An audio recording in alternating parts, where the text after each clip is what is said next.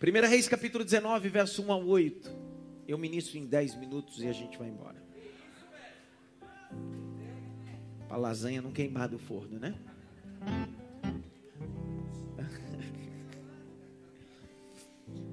Acabe fez saber a Jezabel quanto Elias havia feito. E como totalmente maltratara todos os profetas, mataram todos os profetas a espada. Então Jezabel mandou um mensageiro a Elias dizer-lhe: Assim me faça os deuses, outro tanto, se de certo amanhã, estas horas, não se puser a tua vida como um deles. O que vendo ele, se levantou-se para se escapar com vida. Se foi e veio a Berseba, que é de Judá, e deixou ali o seu moço. Ele se foi ao deserto ao caminho de um dia e veio e se assentou debaixo de um zimbro, grite bem alto, zimbro, e pediu em seu ânimo a morte e disse: Já basta, Senhor, toma agora a minha vida, pois não sou melhor do que os meus pais. Cinco. E deitou-se e dormiu debaixo de um zimbro. E eis que então o anjo tocou e lhe disse: Levanta-te, come. E olhou, e eis que a sua cabeceira estava um pão cozido sobre a brasa e uma botija de água. E comeu bebeu, tornou a deitar-se. Sete. O anjo do Senhor tornou a segunda vez e tocou. E disse: Levanta-te e come, porque muito comprido será o teu caminho. Oito. E é o último verso. Levantando-se, pois, comeu e bebeu. E com a força daquela comida, grite bem alto, com a força dessa comida. Não, eu vou pregar uma comida. Grite bem alto, com a força dessa comida, eu vou caminhar. Mais alto, com a força dessa comida, eu vou caminhar. Olha lá. E o anjo tocou pela segunda vez e disse: Levanta, come, porque muito comprido será o teu caminho. Não toque ninguém, mas fale isso pelo menos para três. Diga para ele assim: prepare para caminhar. Eu vi um glória, mas também só foi um. Ah. Elias é um dos homens no campo biográfico mais instigante. Um dos profetas que marcou época, tempo com um peso de glória. Eu disse aqui um dos cultos que glória é kavod, que vem de kaved, que é fígado o papel que é pesado e tem o papel de filtrar. Todo profeta, quando aparecia na, na sociedade, ele tinha um peso de glória, ele tinha um papel de filtrar as impurezas da sociedade. Por isso que de uma forma visual, lúdica e pedagógica, quando a gente fala dos cinco ministérios de Efésios 4:11, eu sempre utilizo da forma visual da mão esquerda. A Bíblia diz que deu uns como apóstolos, outros como profetas, outros como evangelistas, outros como pastores e outros como mestres. Para simplificar, por que aqui na forma lúdica e visual, para ser profeta precisa ser esse dedo? Porque esse dedo representa o profeta. Ele tem o papel de denunciar o pecado. Ele tem o papel de indicar o caminho do arrependimento, o papel da ou o caminho da santidade. Esse é o papel do profeta. A palavra profeta é uma palavra que no hebraico significa nabi ou navi. Significa porta-voz de Deus. Grite bem alto, porta-voz de Deus. Redobre a atenção, porta-voz de quem? Então, o profeta não fala o que pensa, não fala o que vê, fala o que Deus manda. Esse negócio de profeta dizer eu senti, isso não é profeta, não é evidente. Não confunda revelação com revelamento. O profeta é um canal por onde passa a origem da profecia. Não sei se você pegou. A origem da profecia é em Deus. O profeta é um microfone. Dá um microfone aqui. Cadê o Davi? Dá um microfone aqui, rapidinho, rápido. Isso é o profeta. Quem está falando é Deus. Isso é o profeta. Isso aqui só terá poder de produzir se a origem que é Deus falar. Significa que enquanto Deus não fala, você é só um profeta e um microfone esperando Deus falar. Entenderam nada? Quando você fala sem origem sonora original, você está vivendo a monstrificação do ministério profético, porque microfone não fala em si próprio. O microfone propaga, maximiza uma voz original. Por isso que Deus levantou o profeta dizendo: "A profecia é minha, você é meu microfone". Então, quando você fala, você fala o que eu estou dizendo para que o meu nome seja glorificado. Segura. A Bíblia diz em Ezequiel capítulo 37 que o Senhor levou Ezequiel a um vale de ossos secos. E Ezequiel era profeta, sim ou não? Sim ou não, pessoal? Aí o Senhor perguntou a Ezequiel: pode reviver esses ossos? O microfone não sabe.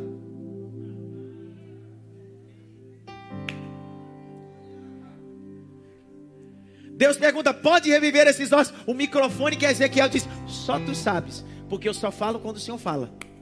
Eu só abro a boca quando o Senhor abre. Aí o Senhor disse: Eu gostei. Então abre a boca, Ezequiel, e profetiza. Agora olha essa. E eu profetizei como me deu ordem. Veio osso ao osso, veio nervo, veio carne, veio pele, veio espírito. O profeta fala o que o céu manda. Meu desejo essa manhã é que Deus levante uma geração de profetas, não profeta de Baal, mas profetas do altar, profetas da santidade, profetas do compromisso. Esse Elias, Deus levanta o ministério dele em 1 Reis 17, André Sebastião. Num tempo que os profetas estão comendo na mesa de Jezabel, estão trocando o ministério por pão os profetas estão vendidos, estão se vendendo. Só que o texto de 1 Reis 17,1 diz: E apareceu Elias.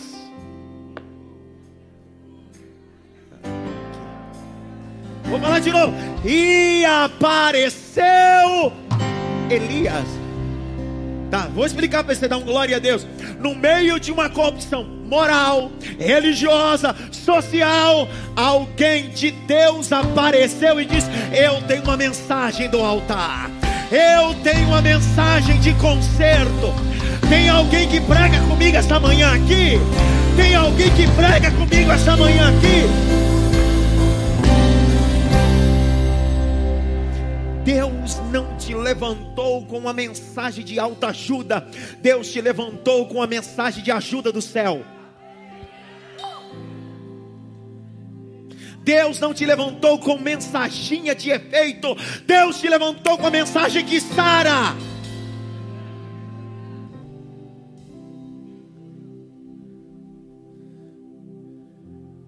O que mata mais hoje são profetas que são mais figuras públicas do que profetas que denunciam o pecado. Profetas que têm medo de falar sobre o pecado. Não, mas se eu falar disso, o povo vai embora. Não, já era para ter ido. Nunca queira num ambiente quem já foi. Vixe, deu problema agora. Você só está retardando alguém que já foi faz tempo. Não Tem uns visitantes aí hoje, pode se escandalizar. Você fica com esse negócio. Tem gente querendo ir embora da tua vida e você fica se humilhando. Fica, que fica o que? Já foi faz tempo. Só está o corpo, o coração já não está mais. Por isso que quando no meu gabinete, em alguma conversa, quando um membro, um obreiro diz assim, pastor, eu estou orando para ver se eu saio daqui, eu sou a confirmação, é hora de você ir. Porque o seu coração já não está, o teu corpo está. Nunca queira ficar onde você já foi. Pastor, eu vim aqui receber uma orientação. Se é, se é, se é Deus para ir, está na hora. Presta atenção. Jesus nunca quis do seu lado quem já foi. Vou falar de novo. Jesus nunca quis do seu lado quem já foi. Vou liberar um texto para você entender. A Bíblia diz: E foi, pois, Jesus pregando. Apareceu um homem e disse: Senhor, como eu faço para herdar o reino do céu? Jesus olhou para ele e disse assim: Só te falta uma coisa: pega tudo que você tem, dá aos pobres e me segue. Aí o texto diz: E ele ouvindo isso, triste, saiu. Aí Jesus disse assim: Filho, fica, eu te amo, eu tenho algo para te entregar. Não foi assim? Jesus disse: Quer ir? Vai, porque eu não quero ninguém do meu lado, quem já foi. Quer outro texto, pastor Isaac? O senhor não deu glória até agora. Estou olhando para o senhor, o senhor deu aleluia. Vou falar outra coisa. Nem sempre quando você deixa alguém ir, é porque você é ruim, é porque você é pai. Lucas capítulo 15: O filho mais novo disse: Pai, eu quero herança. Toma, pai, eu quero ir embora. Vai, mas não se esqueça, quem está indo é você. E se por acaso você voltar, eu continuo sendo pai. A casa continua sendo a mesma. Dá um glória aí, rapaz. Dá um glória aí.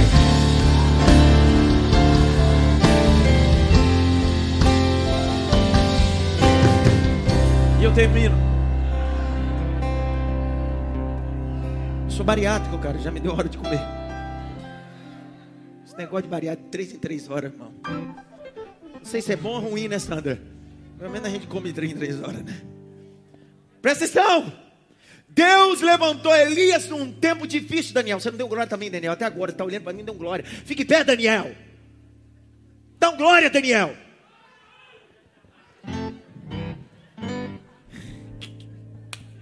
Outro dia um rapaz veio assistir o culto aqui e disse: Pastor, o senhor é muito ajeitado, a gente fica ligado no senhor. Eu disse: Você não viu nada, você fica só duas horas comigo, mas nem ficar 24 horas. Duas horas é assim, mas 24 horas. Presta atenção: Deus levantou Elias, apareceu Elias, apareceu Elias. Aí a Bíblia diz que ele mete o dedo na cara de Acabe e diz assim: Está tudo bagunçado, viu? conjectura minha. Negócio é o seguinte: segundo a minha palavra, não vai chover. Esse cara tem tanta autoridade que ele tem a chave do céu.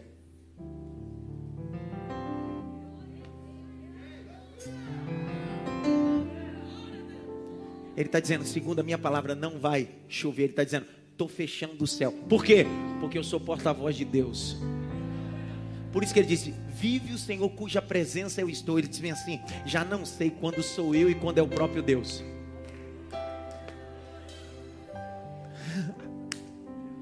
A Bíblia diz no capítulo 17, verso 2 e 3: E o Senhor disse para Elias: Vai até Querite, porque lá de manhã você vai ter água fresca, e eu vou mandar corvos para que te sustente. Era para você ter dado glória, Sueli. Você não deu um aleluia.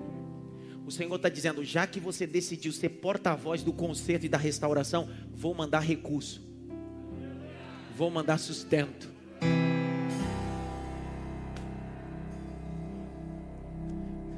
Ele está no ribeiro bebendo água fresca e os corvos. Irmão, corvo é parente mais próximo do urubu.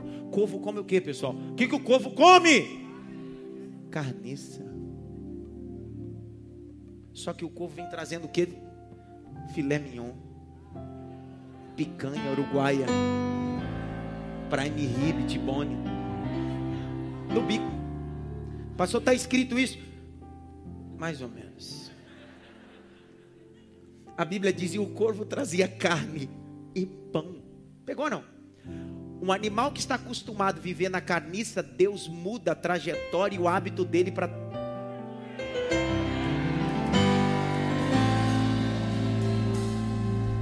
Que raiva que me dá quando eu falo uma coisa e você não pega. Tem gente que só mexe com tranqueira, com carniça, mas Deus diz assim: Eu vou usar essa tranqueira, vou usar esse urubu para trazer a providência limpa para você. Tem alguém nesse galpão que pega essa palavra aí também ou não? Só que o capítulo 17, o texto diz: E o ribeiro se secou. Grite bem alto: o ribeiro se secou. Aí Deus disse: Levanta-te, vai até Sarepta, que é de Sidom, porque eu ordenei uma viúva que te sustente. Olha só, Deus vai usar duas coisas improváveis: Deus vai usar corvos e Deus vai usar viúva. Que, que Deus disse assim? Vou levantar uma empresária, um empresário, um rico. Deus não tem problema em levantar empresário rico, não, irmão. Riqueza não é urticária de Deus, não. Nós não somos franciscanos, não. Nós não acreditamos na teologia da prosperidade, mas também não acreditamos na teologia da miséria, não. Acreditamos na teologia da Bíblia. Isaías 1,19: Aquele que quiser e ouvir comerá o melhor dessa terra. Só o que Deus está mostrando é: Ô Elias, eu vou usar as coisas improváveis. Porque se eu levantar alguém rico, é fácil, você vai identificar. Mas eu vou mostrar para você que lá no Ribeiro de Queridos eu uso corvo. E lá em Tiro de Sidom eu uso uma viúva. Ela é pobre, mas eu vou fazer ela entregar recurso na sua mão. Teve um lá no fundo que tomou passo dessa palavra. É. Outro aqui. Outro aqui. Outro lá. É, outro aqui. Uma poça capítulo de número 18, Elias vai estabelecer uma cruzada. A cruzada dele é no Monte Carmelo. Ele vai ajuntar dois segmentos, profetas de Assério e os profetas de Baal. No ambiente deles, o altar deles.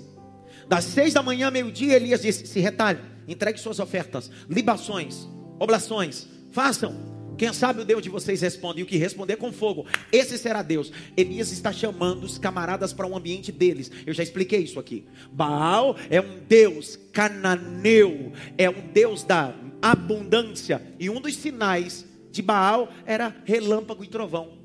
Quando dava um relâmpago numa árvore ou num ambiente pegava fogo, diz: Essa é a fúria de Baal. É como de Charles Swindoll: quando o relâmpago aparecia, era como se fosse o dedo de Baal no céu. Elias disse bem assim: vamos ver qual Deus que vai responder com fogo. O texto diz que os caras entregam oferta, se retalha, e Deus de Baal não responde. Elias disse: quem sabe ele está viajando. É debochado. Não sei porque eu me identifico com esse Elias. Elias disse assim: quem sabe está viajando? Eu fico imaginando a cara dele de deboche. E aí? Cadê o profeta? Cadê teu Deus? Está viajando, né? Pegou férias? Está de folga? Aí o texto diz: E Elias arrumou o altar. Não há profecia sem conserto. Não há resposta sem conserto. Será que só quatro entenderam isso? Uma igreja só é forte quando ela restaura o altar. Se o altar não tiver restaurado, não existe fogo no altar. Altar onde tem idolatria, adultério, fornicação, mentira, imoralidade, não tem fogo no altar. Mas o altar que tem conserto, o céu se abre, o fogo. Oh! Levante as suas mãos para o alto mais alto que você pode. Abra a boca, diga glória. Abra a boca, diga aleluia. Há poder na mensagem do Calvário. Há poder na mensagem bíblica. Há poder na mensagem profética.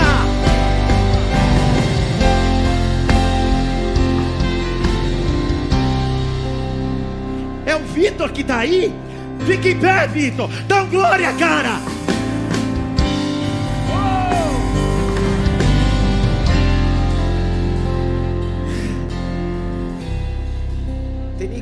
Dormir, né, irmão? Só fica ligado, se eu dormir, o cara me chama. O texto diz que Elias mata os camaradas tudo a espada, porque todo profeta tem espada na boca e espada na mão.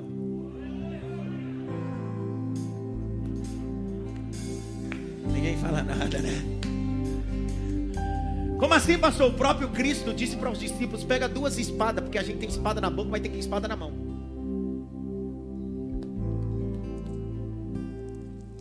Texto diz que ele está vivendo o ápice.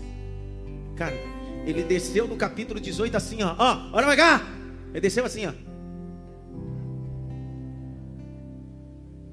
Sou o profeta do momento. Deus é na minha vida. Sou assim com ele. Começa o capítulo 19. E como é que começa o capítulo 19? Põe na tela aí, Karine. Olha o 19 como começa. Cadê? Vai, Karine. Vai, Karine. Acabe fez saber a Jezabel tudo quanto Elias. Mas é um banana esse Acabe, né, cara? É um, é, é um banana. É. Porque ele é o rei. Quem é o rei? Acabe. Aí a Bíblia diz que quando ele vê tudo isso, ao invés dele dizer bem assim, eu vou te pegar, Elias ele diz, Mo.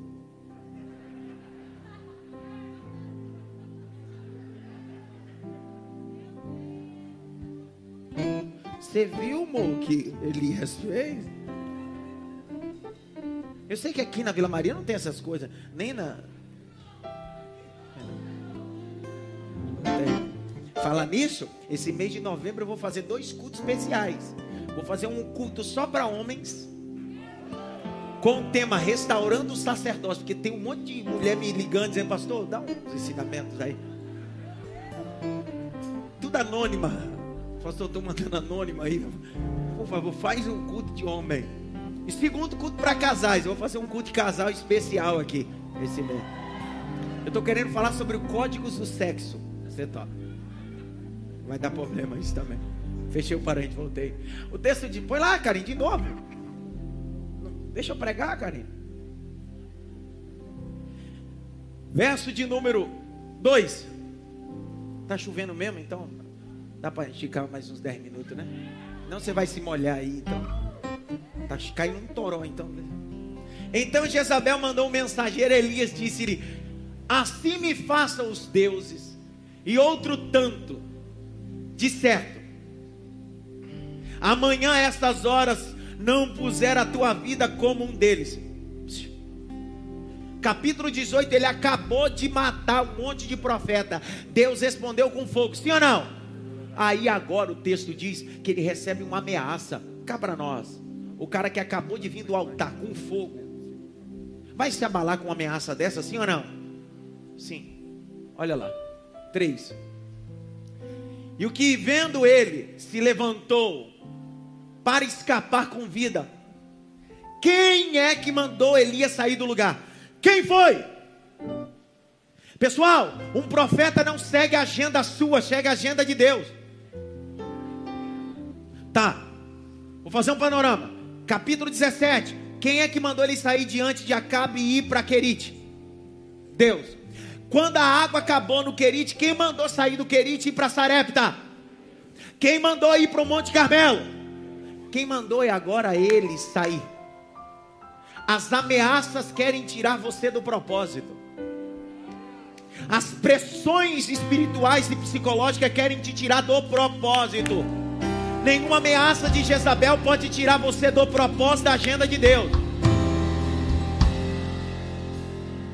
Opositores não podem tirar você do propósito. Olha o texto. O texto diz: chegando a Berseba, que era de Judá, deixou ali o seu servo. Deixou o seu servo. Quem mandou ele sair? E quem mandou ele deixar alguém?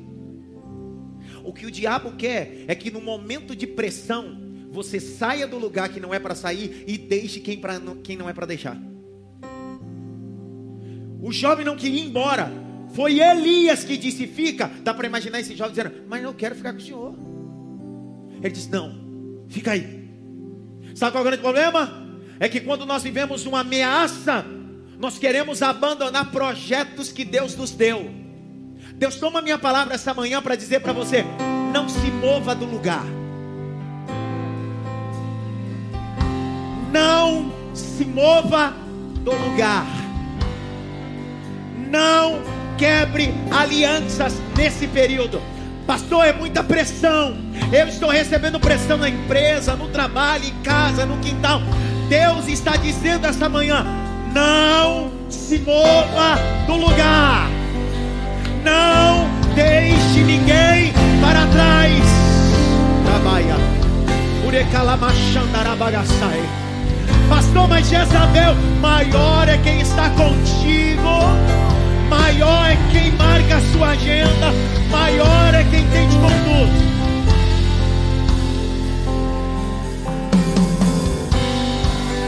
Levanta a mão direita, rapaz. Grita bem alto, eu recebo essa palavra.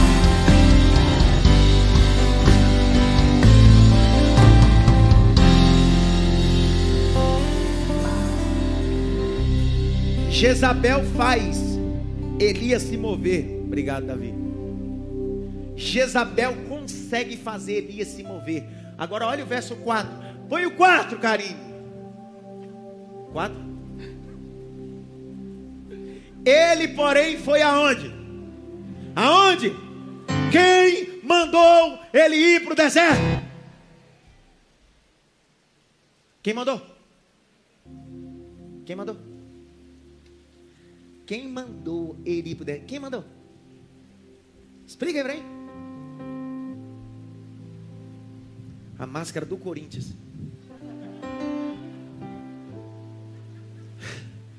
Quem mandou? A pergunta é: quem mandou? Tudo bem com vocês? Sua vitória? A pergunta que não quer calar é o seguinte, Sandra: quem mandou ele para o deserto? Há três maneiras de você entrar no deserto. Número um, você entra no deserto quando o diabo te leva. Número dois, quando o Espírito Santo te leva. Mateus capítulo 4. E foi Jesus levado ao deserto pelo Espírito Santo. Terceiro, quando a gente entra no deserto com as próprias pernas. Às vezes nós estamos como Elias, nós estamos saindo do lugar, abandonando pessoas que não é para abandonar e entrando em ambiente que não é para entrar. E aí a gente entra no culto e diz assim: Eu estou na prova. Não, você se colocou. Ninguém entendeu nada. Eu estou no deserto. Não, Deus não te colocou. Você entrou nesse deserto. Era para você ter ficado lá de fora. Porque a ameaça conseguiu te tirar do ambiente do milagre. A ameaça te fez você sair e quebrar coisas importantes. Quantos estão me entendendo? Diga amém.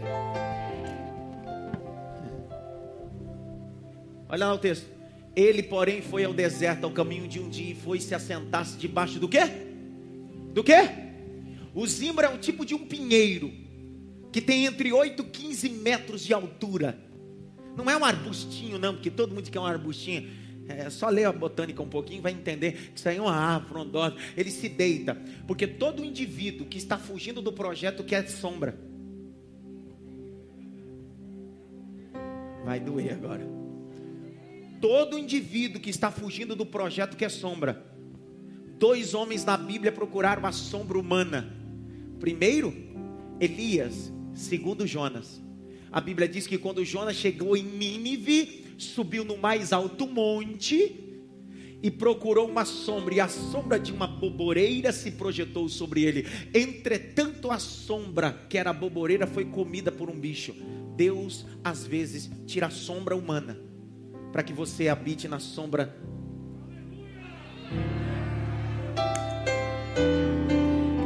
Deus faz de propósito, tira você de uma sombra humana, um projeto humano, para dizer assim: a sombra não pode ser humana nem sazonal. Vou te colocar numa sombra especial, qual? Aquele que habita no esconderijo do Altíssimo, a sombra do Onipotente.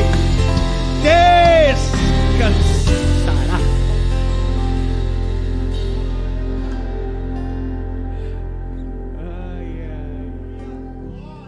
Terminei.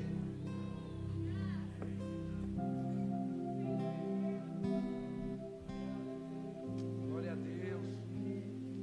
Glória. Três coisas fizeram Elias ir parar debaixo do zimbro. Está com a Bíblia aberta? Rapidinho, eu tenho mais dez minutos. Três coisas fizeram Elias parar debaixo do zimbro. Olha lá. Número um, a perseguição. Verso 2. Três coisas fizeram Elias ir parar debaixo do zinho. Número um, a perseguição. Verso 2. Segunda coisa, a frustração. Verso 4. E o desânimo. Verso 6. A autoestima dele estava baixa. Três coisas te faz você ir para debaixo de um zimbro. Número um, a perseguição. Número dois, a frustração. Número três, o desânimo, a baixa estima. Está aí. Esses três sentimentos, essas três sensações, te levam para um ambiente que você não deve estar, mas te levou para lá. Ele está debaixo de um zimbro. O resultado de estar debaixo do zimbro, verso de número 5, ele deitou, dormiu. Verso 4, pediu a morte. Ele está debaixo de um zimbro, há três motivos que levaram ele para lá, e esses três coisas que ele sentiu lá, ele deitou, dormiu, sentiu vontade de morrer. Às vezes a gente está vivendo um momento tão difícil que parece que a morte parece ser o, a única solução. A gente não tem coragem de tirar a própria morte, mas a gente ora disso. Se eu me matar, tá top. Se me der um ataque fulminante agora, seria, já estaria resolvido.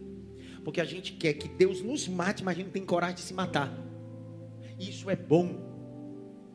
Isso é bom. Num tempo de suicídios que tem elevado, Elias está dizendo: Eu perdi a vontade de viver, mas só o Senhor tem o poder de dar a vida e tirar a vida. Tem gente que eu estou pregando fisicamente e online que está vivendo as crises de Elias debaixo de um zibro, dizendo assim: Rapaz, eu estou com tanta dívida, eu estou com tanta crise no casamento, na família, que se eu morresse agora seria lucro. Seria lucro, tudo porque Elias saiu do projeto, está debaixo de um zimbro, está desanimado, está dizendo: Eu quero morrer. Grite bem alto: Eu quero morrer. Agora, olha só, isso aqui é importante. Verso 4, olha lá o que está escrito. E ele se foi ao deserto ao caminho de um dia e veio e se assentou debaixo de um zimbro e, pedi, e pediu em seu ânimo a morte e disse: Já basta, circula aí, já basta. Já basta. Esse verbo está no presente. Já basta traz a ideia, tanto no hebraico como na língua portuguesa, de alguém que está falando de um momento que está vivendo. E um momento não pode definir o seu futuro. Raiva. Elias está dizendo, já basta, porque ele está olhando com a ótica que ele está vivendo. Ele está dizendo, eu estou vivendo isso, já basta. Só que se manifesta uma palavra. A palavra diz assim, porém, grite bem alto, porém. A palavra porém é uma palavra que vem do latim, prointer. Prointer significa vida que segue, ato contínuo. Dentro da ótica dele diz já basta. Só que o texto diz: porém o anjo do Senhor apareceu. Fala até a hora que você der glória dele entender o que eu estou falando. Na ótica verbal dele é já basta. Essa é a minha situação. Eu quero morrer. Aí o texto diz: porém o anjo do Senhor apareceu. Porém é vida que segue, ato contínuo. Vida que segue, ato contínuo. O céu está dizendo: você quer morrer por causa dessa situação? Eu sou resposta do céu. Porém, é vida que segue, é ato contínuo. Você não vai morrer. Você não vai morrer. Você não vai morrer.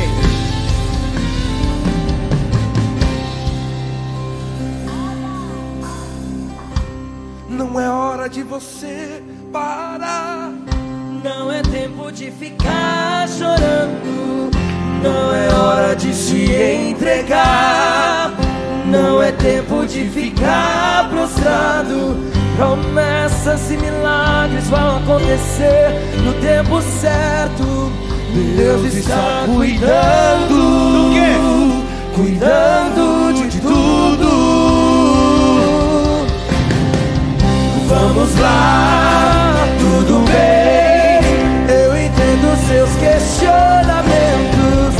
está doendo, está sofrendo. Alguém pode cantar. Mas escute o que eu vou te dizer. Deus não dá pra gente uma prova maior do que podemos suportar. Teu amanhã será melhor que hoje. Teu amanhã será melhor que hoje. Teu amanhã será melhor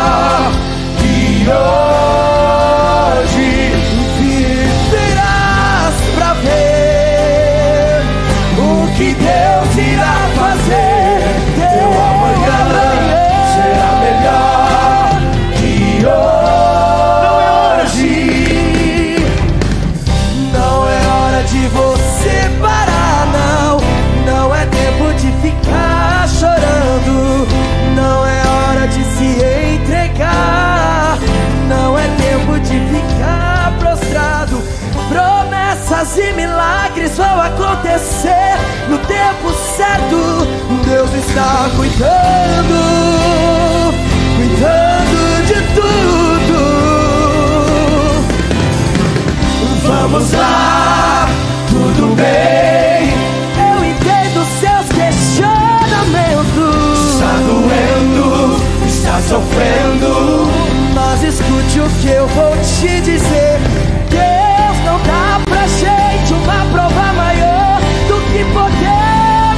Suportar. Será melhor que hoje.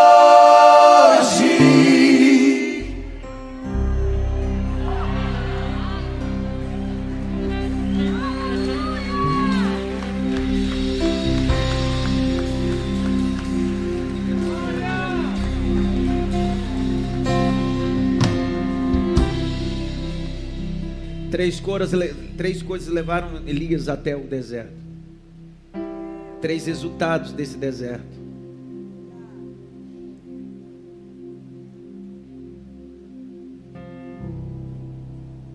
Quatro ação para tirar Elias do Zibro e do deserto. E eu termino essa mensagem. Elias está no deserto, debaixo do zimbro, psicologicamente fragilizado e pressionado está dormindo, a primeira coisa que o céu vai fazer, verso 5: o céu vai se mover. Glória! Glória! Glória! Primeira coisa para que Deus tire você do deserto, debaixo do zimbro, o céu, o céu vai se mover. E deitou-se e dormiu debaixo do zimbro, e eis que então um anjo. Um anjo. Tá, deixa eu explicar só para você entender isso. Pastor, como é que o senhor disse que o céu se moveu para tirar Elias debaixo do zimbro? A Bíblia diz que os anjos só recebem ordem de Deus. Eles não são espíritos com livre-arbítrio. Eles não são independentes. Eles recebem ordem e não recebem ordem de homens. A Bíblia diz que o Senhor dará ordem aos seus anjos ao nosso respeito.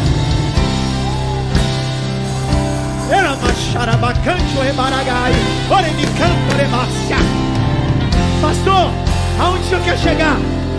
Elias está dormindo, debaixo do zimbro, e Deus está no trono.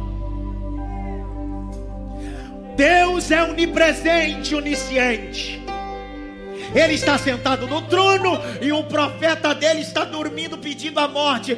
Ele olha para a eternidade e vê um quartel angelical. A Bíblia diz que a voz do eterno é a voz como de muitas águas. Ele abre a boca e diz: Preciso de um anjo rápido, ligeiro o quartel-general do céu se apresenta. O Eterno disse: Preciso que um pegue uma botija de água do céu. Preciso de um que pegue pão do céu. Para quê? Desça no deserto. Para quem esse negócio? Para Elias, o meu profeta. O que está acontecendo, eterno? Ele está desanimado ele está com vontade de morrer. Entrou no deserto sem minha autorização. Abandonou quem não era para abandonar. Mas eu não abandono ele. Eu vou entrar com ele nesse deserto. Uau! Aí a Bíblia diz: E desceu o anjo do Senhor. O céu está se movendo.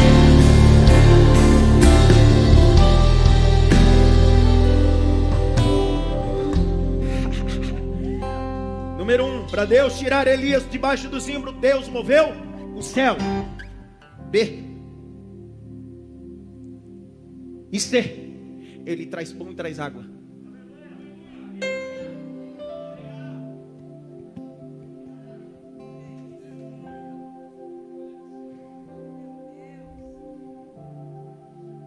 Você não deu um glória até agora, Natália, também, viu? Capítulo 17, ele comeu pão e bebeu água do ribeiro. Quem trouxe o pão? Os corvos. Capítulo 17, verso 9. Ele comeu pão e bebeu água na casa da viúva, em Sarepta. Agora ele está no deserto. Deus está dizendo: dessa vez não tem corvo, não tem viúva, mas eu não mudo. Eu posso mudar o Uber, posso mudar o motoboy, mas que eu prometi eu entrego. Pegou isso daqui? Deus está dizendo: eu uso corvo, eu uso viúva e uso anjo, mas você não fica sem beber água e sem comer pão, sem beber água e sem comer pão.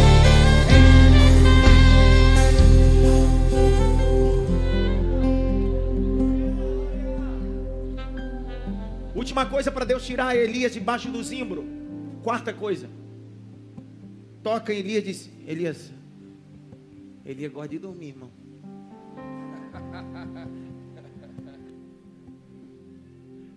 Quem é que gosta de dormir?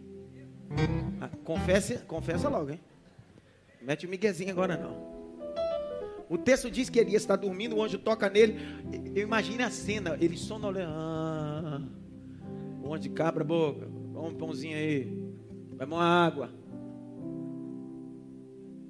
Aí a Bíblia diz que ele come, bebe e faz o quê? Volta a dormir. Tá leso.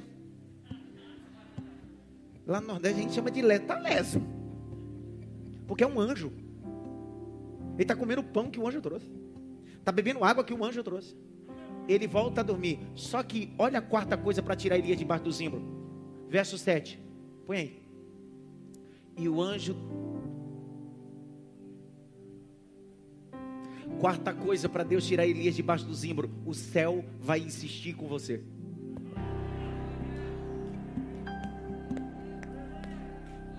O céu vai insistir com você. Sabe quando você fala assim: Eu não quero mais? Quero saber mais de ministério. Não quero saber mais com isso. Não quero saber nem para a igreja. Eu só quero vir só na ceia. Eu não quero compromisso. Aí o céu vai descer de novo, vai dizer assim: acorda, acorda, acorda. Não, mas eu não quero. Levanta. Mas eu não. Ah, você faz. Vamos logo. Come pão. Bebe água, come pão, bebe água, come pão, bebe água, come pão, bebe água. Por quê? Porque o teu caminho é longo. Você pediu a morte aqui, mas você vai sair. Vamos lá, tudo bem. Eu entendo seus questionamentos. Está doendo, está sofrendo. Mas escute o que eu vou te dizer. Deus não dá pra gente uma prova maior do que podemos suportar. Seu amanhã será melhor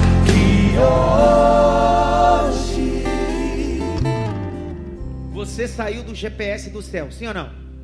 Elias saiu do GPS do céu, sim ou não? Do Wazer do céu, sim ou não? Só que o Wazer do céu foi pegar Elias no deserto. Recalculando.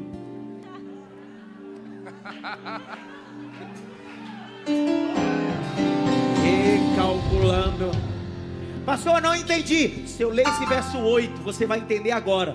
Porque no verso 1 ao verso 7, Elias errou a rota e ficou sete versículos recalculando. No verso 8, de repente apareceu na tela: rota confirmada, nova rota para Elias. Verso 8: E levantou-se, pois, comeu, bebeu, e com a força daquela comida caminhou 40 dias e 40 noites até o monte de Deus, até o monte de Deus, até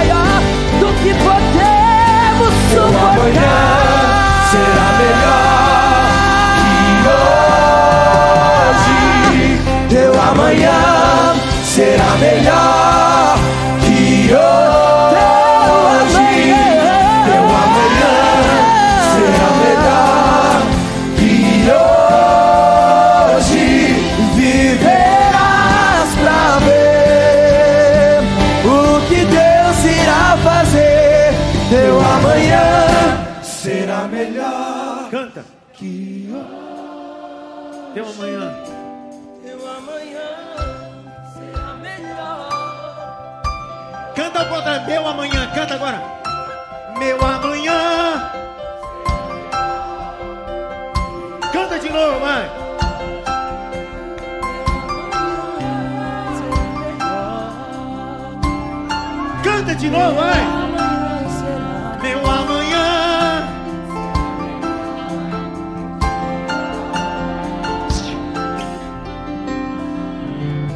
Recalculando.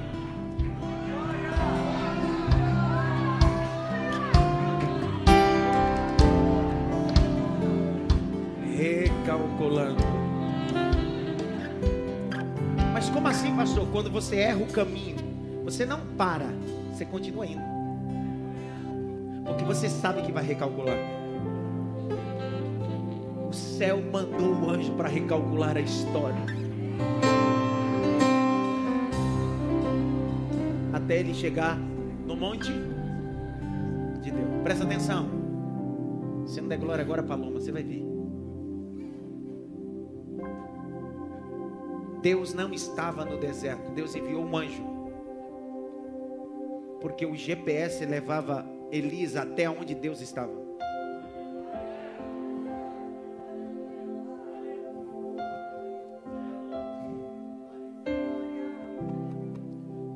Verso 9: E entrou Elias numa caverna. Agora quem está falando com Elias? Vem cá, de blusa vermelha, vem não, vem cá. Falando com Elias não é mais um anjo.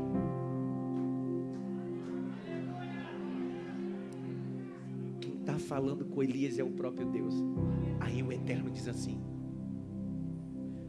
Tu entrou no deserto, tu entrou na caverna. No deserto eu enviei anjo, na caverna sou eu dizendo: Elias, sai para fora. Mas o Senhor não estava no terremoto, Deus não estava no vento. Deus disse a Elias: Eu não vou fazer mais barulho na tua vida, Elias. Eu já fiz barulho no Monte Carmelo, já fiz barulho com Jezabel e Acabe, agora só será eu e você no sussurro. Ouve a minha voz e sai, porque tem unção na tua mão, unção na tua cabeça e algo novo virá. Deus toma minha boca e uma palavra de ciência profética sai desse altar para a tua vida. Hoje Deus está tirando do ambiente da caverna. Deus está te comissionando para algo importante. Quem olha para ti não sabe da onde Deus te tirou. De um deserto que você clamou por muitas vezes. Eu quero morrer, eu quero morrer, eu quero morrer. Mas Deus está dizendo essa manhã: Eu sou Deus de vida, eu sou Deus de vida, eu sou Deus de vida. Põe a mão na cabeça dele, pastor. Põe a mão na cabeça dele, canta. será melhor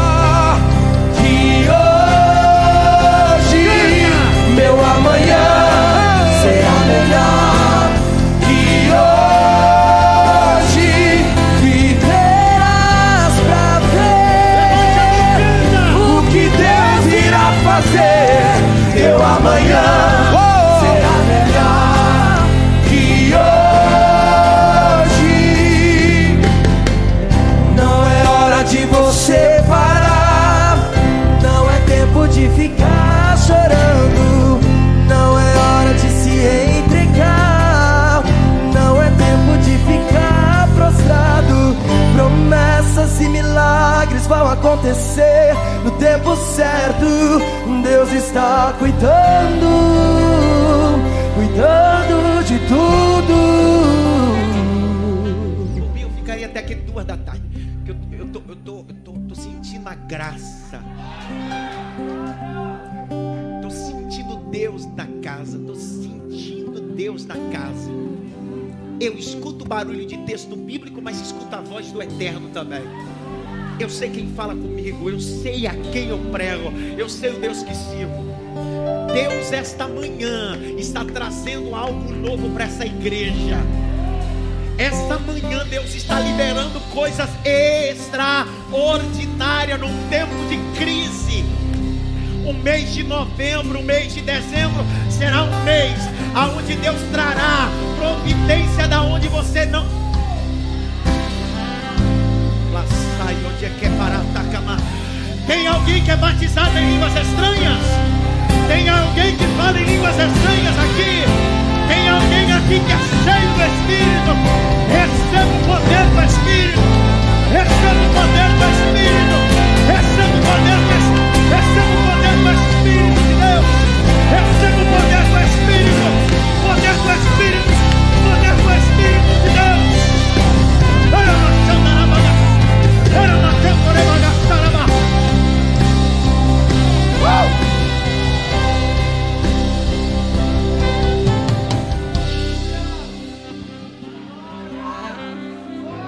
Me batiza com fogo. Me batiza com fogo. Me batiza com fogo. Me batiza com fogo. Espírito de Deus.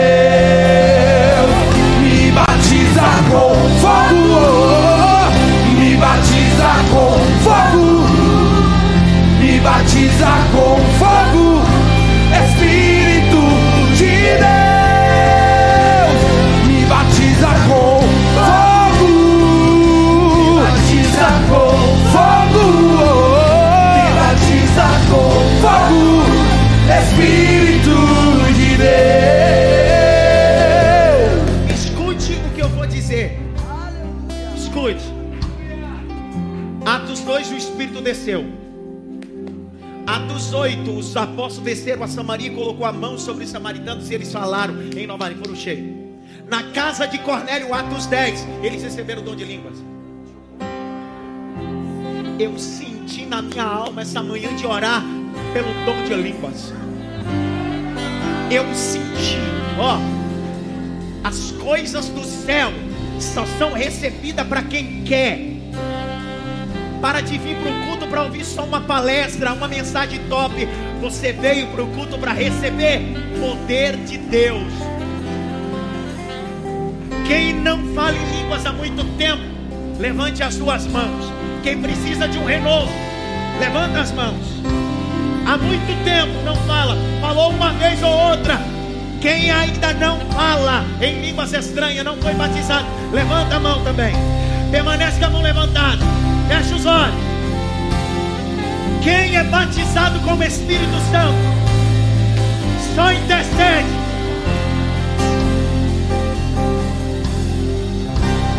E cai em Jerusalém. Até que do alto sejais revestido de poder. E se cumprirá a profecia do profeta Joel. Derramarei do meu espírito sobre toda a carne. Poder na mensagem, se a mensagem que eu prego é bíblica, seja batizado agora. Seja batizado agora. Seja batizado agora. Renovado agora. Agora. Agora. Me batiza Agora. com fogo. Agora. Me batiza com fogo batiza com fogo. Batiza, batiza. Espírito de Deus, me batiza com fogo. Me batiza com fogo. Me batiza com fogo. Espírito de Deus, me batiza com fogo.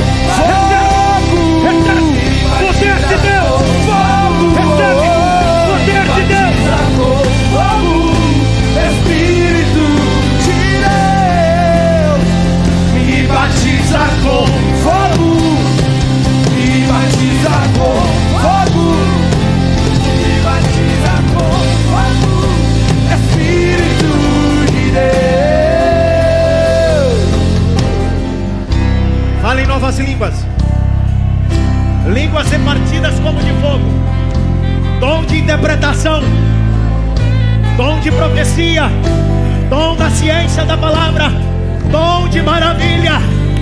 Receba dons e mafe, receba dons espirituais, obreiros, pastores, ministério de louvor, receba dons espirituais, receba dons espirituais.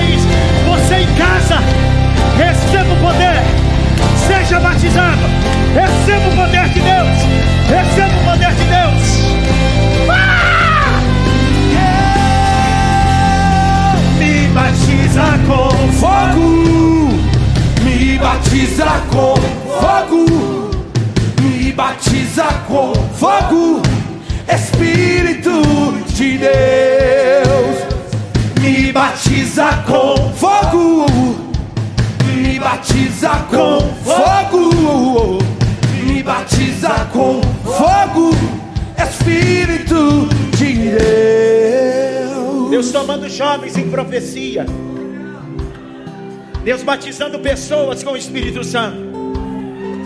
Uma igreja relevante não é uma igreja que só tem uma boa palavra, é uma igreja que crê no poder da mensagem. Pastor, mas o meu estilo de igreja é uma igreja mais centradinha, é uma igreja sem barulho. Veio na igreja errada hoje. Nós somos uma igreja que crê na palavra e crê no poder de Deus. Me batiza com fogo, me batiza com fogo, me batiza com fogo, Espírito de Deus. Levante as duas mãos para Ó, irmão. Quando eu fui batizado com o Espírito Santo, eu tinha 16 anos de idade. Você foi batizado no mesmo dia que eu? Não, Espírito Santo não, né? 16 anos de idade, no congresso. Passou Sandro Lopes pregando. A- O púlpito tinha uma grade de madeira. Ele meteu a perna na grade de madeira e disse assim: Deus disse para mim que vai batizar 10 jovens com o Espírito Santo. Ele disse: Deus disse vai batizar agora. Batizou um, dois, três, quatro, cinco, seis, sete, oito, nove. Ele disse: Esse décimo jovem que Deus vai batizar, Deus vai levantar ele às nações, vai dar ciência da palavra.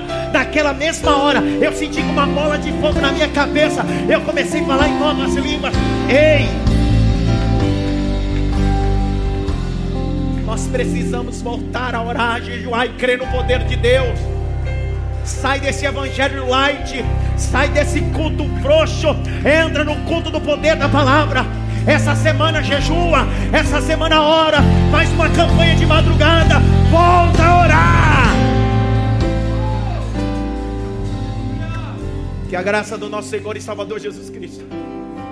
Naquele dia que eu fui batizado, eu saí meia-noite e meia da manhã, meia-noite e meia da igreja. A gente foi para casa falando língua estranha. Chegamos em casa falando língua estranha. Que saudade que eu tenho desses cultos.